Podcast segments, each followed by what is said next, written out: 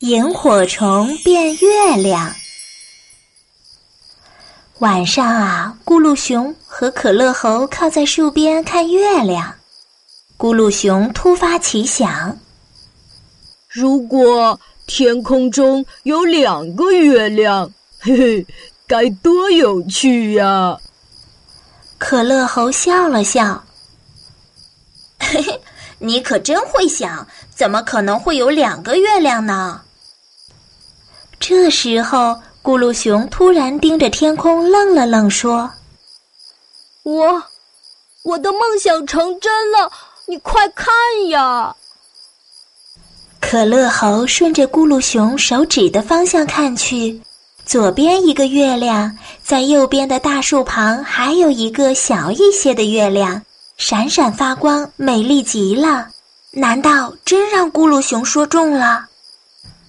咕噜熊和可乐猴跑到小月亮的下面，抬起头来看呀看，好奇怪的月亮啊！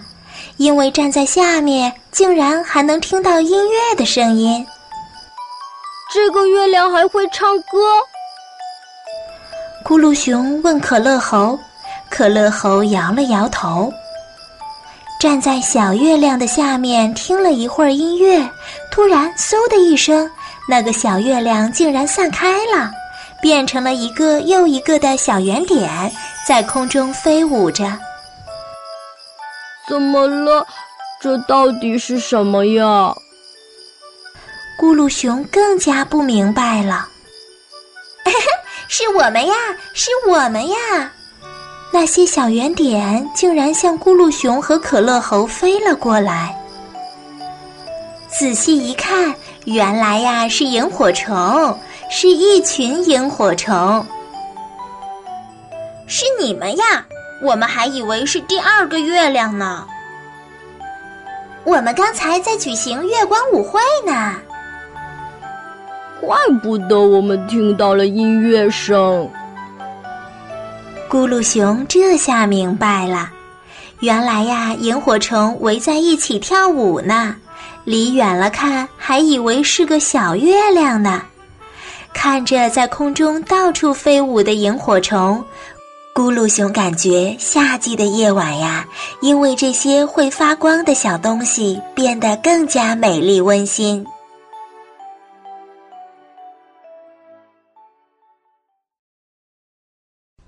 百科小知识。小朋友们，你们知道吗？在萤火虫的小肚子上啊，有一个小小的发光器，包含发光层和反射层。发光层是黄色的，是一种发光物质。